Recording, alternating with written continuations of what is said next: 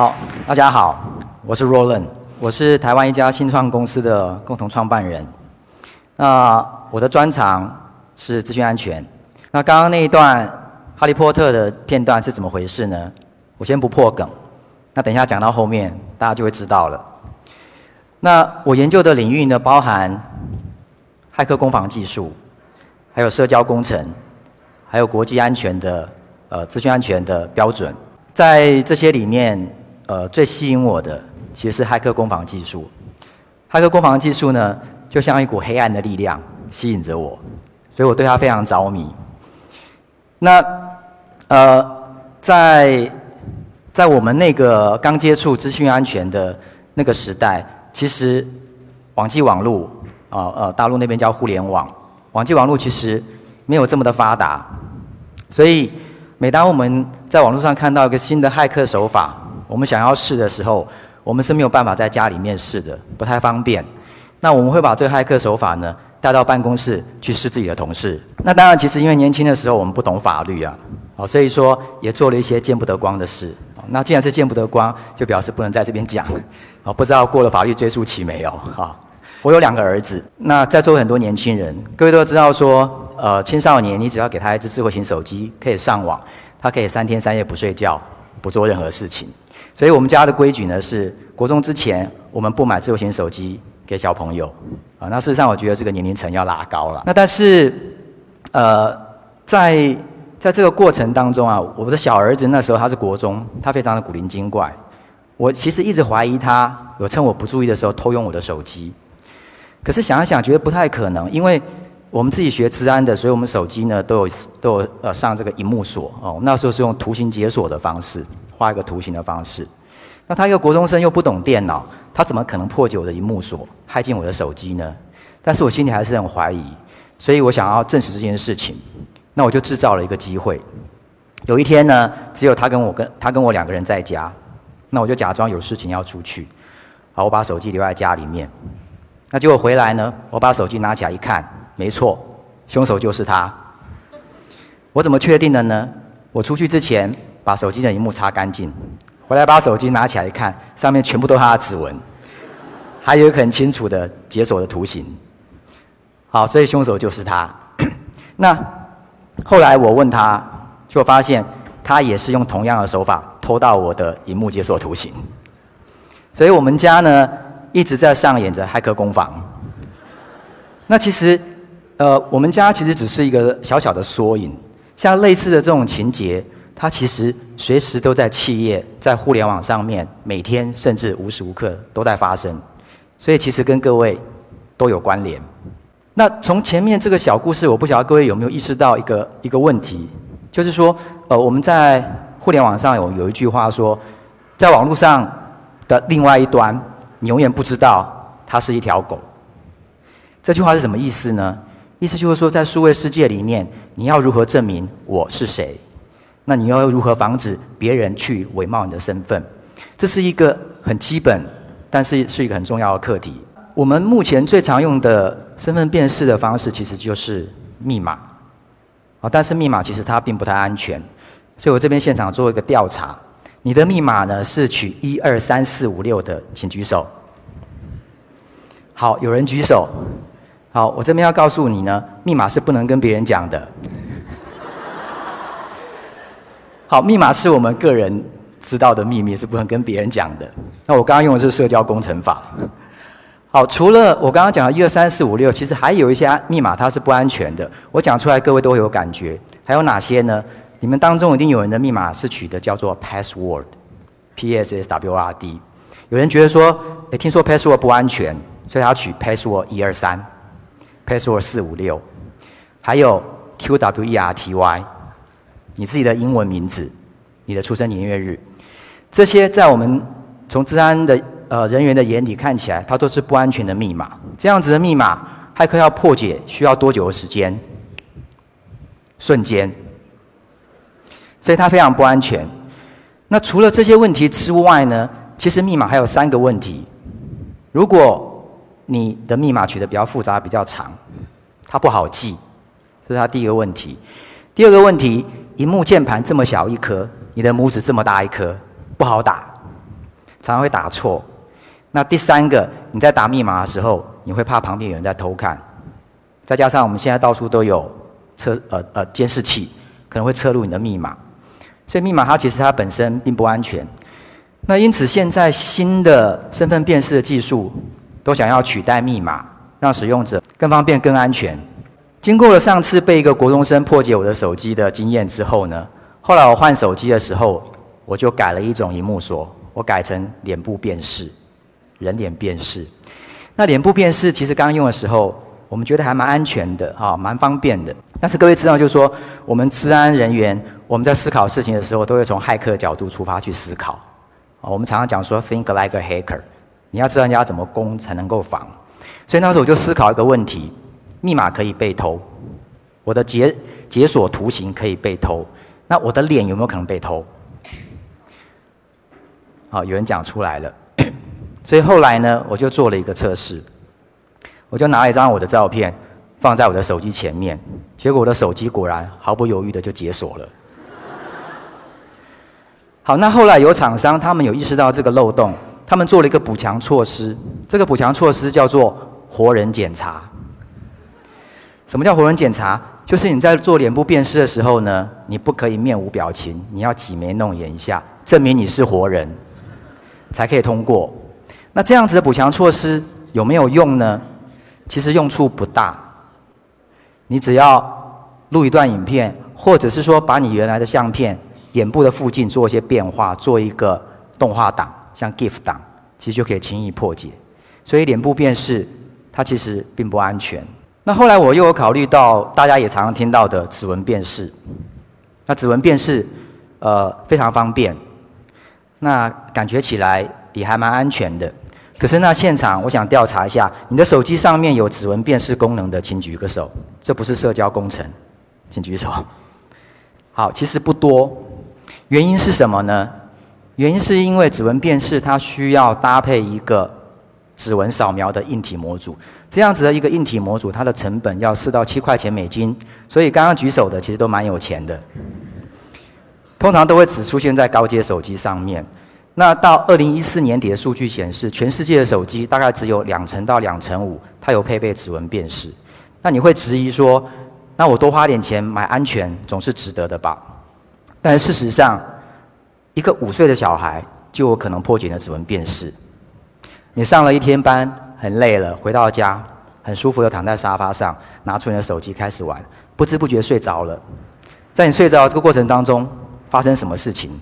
一个五岁的小朋友拿着你的手机扫描解锁，偷用你的手机，不小心上网买了一台法拉利。所以指纹辨识其实并没有我们大家想象中的这么安全。那安全跟方便一直是在天平的两端。如果说很安全，它其实可能就不得不牺牲一点便利性。所以平常我们的手机为了安全，我们会设定荧幕锁。但是在你要用手机里面的 App 的时候，你要做几个动作，第一个你要解开荧幕锁，不管你是用什么设定；第二你要找到那个 app；第三你要去执行那个 app。那如果这个 app 你一天要用二十次的话，这个步骤你要做六十次，很烦。那后来我们团队我们就想到，有没有可能我们把安全跟方便做到一个完美的极致的一个平衡？有没有可能把这三个步骤三合一变成一个步骤？啊，接下来请看我的 demo。好，那各位现在你看到的，呃，投影幕上面的画面，其实它就是我的手机荧幕。那现在这个手机荧幕呢，它是在荧幕锁定的状况之下。啊，请各位注意看我拿着手机的手，我的动作。太快了，没有看清楚，对不对？我再做一次。好，我刚刚做了一个动作，就是用了我手机在空中写一个 FB。不到一秒钟的时间，它辨识我的身份，荧幕解锁，执行 Facebook 的 App，非常的快速，非常的方便，而且重点是，只有我本人写，它才能够通过，别人写没办法通过。那我再我再做一次给各位看一下。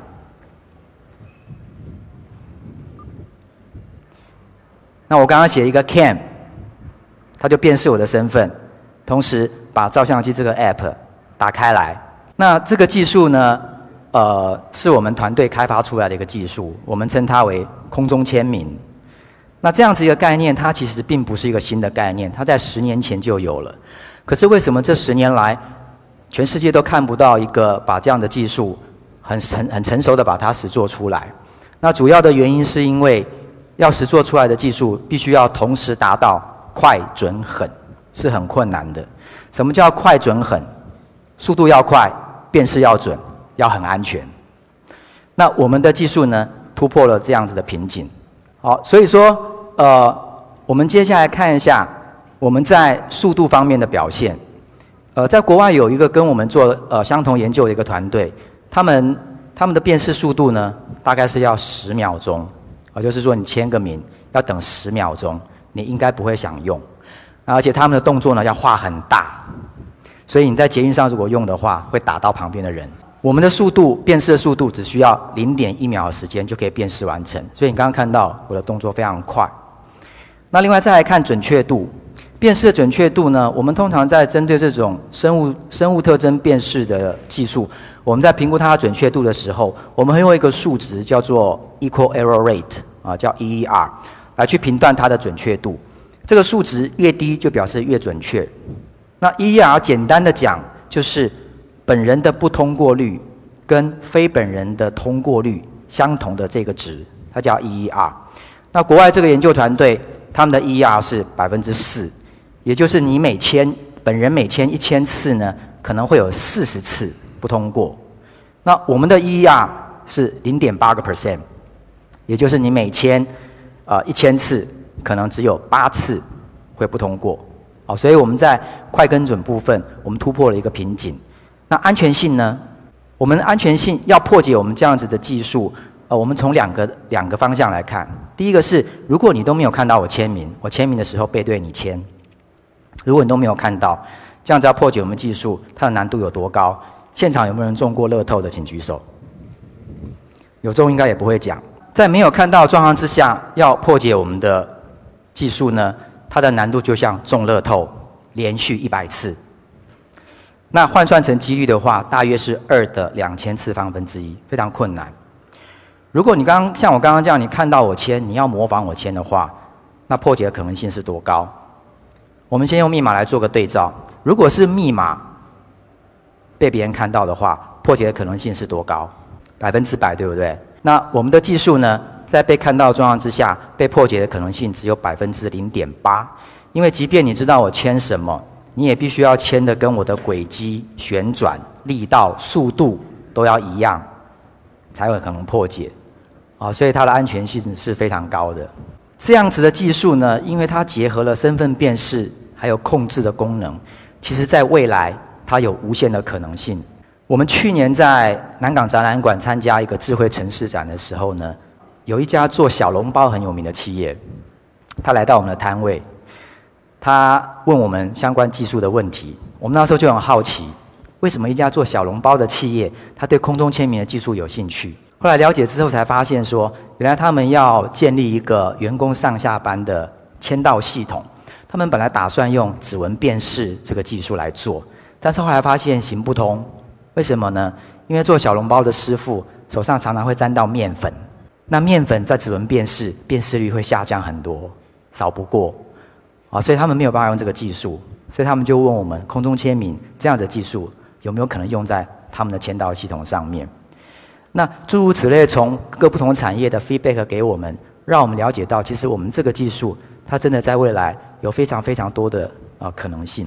运用这样子的技术，其实在未来，我们每个人都有可能像哈利波特一样，你只要挥挥手，就可以完成工作上、生活上大大小小的事情。有没有那么神奇？我 demo 给大家看。好，这是一扇门。那一般来讲，你要开门的话，可能要掏出钥匙去开门。那也有一些用手机开门的技术，它是用 NFC 的技术。那用 NFC 的技术，你必须要把手机很靠近这个门，才有办法打开。但它的缺点是什么？万一手机掉了，邻居捡到了，就可以把你们家门打开了。它其实不太安全。那用我们这个技术，你只要在空中签个名。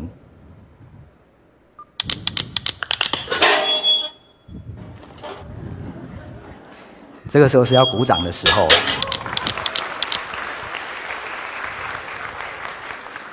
好，所以未来想象一个情境，如果说我们把我们的技术做在一个小小的智慧型戒指上面，它会有什么样子的效果？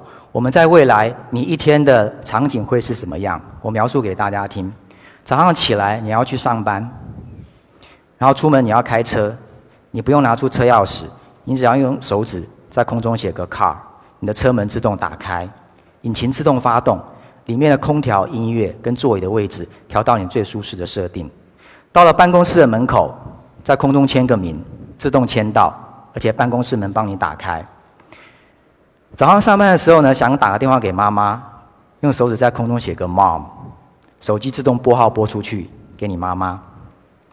那到了下午精神不好，想上网做个网购，买一台 MacBook，那想说一台 MacBook 好几万。大概是一个月的薪水，用密码去结账好像不太放心。拿出手机签一下你的名，结账完成交易，方便快速又安全。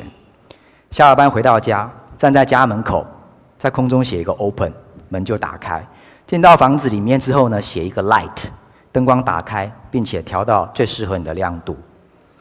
晚上吃完晚饭，女儿到客厅要看电视，她拿起客厅的遥控器，写个 TV。电视自动打开，而且辨识是女儿的身份，所以呢，转到她自动转到她最喜欢的卡通频道。好不容易等到夜深人静啊，有了自己的时间，你到了客厅，你拿起遥控器，写个 TV，TV 自动打开，那辨识是你的身份，所以自动转到你的什么频道我不晓得了，可能转到 Discovery 频道。所以这个是运用新的技术，在未来非常有可能发生你一天的生活的场景。技术它本身是冷冰冰的，但是人性是温暖的。我们希望用最接近最人性的方式，运用新的技术去改变全世界。我们是 AirSig，我们有一个梦想，就是终结密码。谢谢。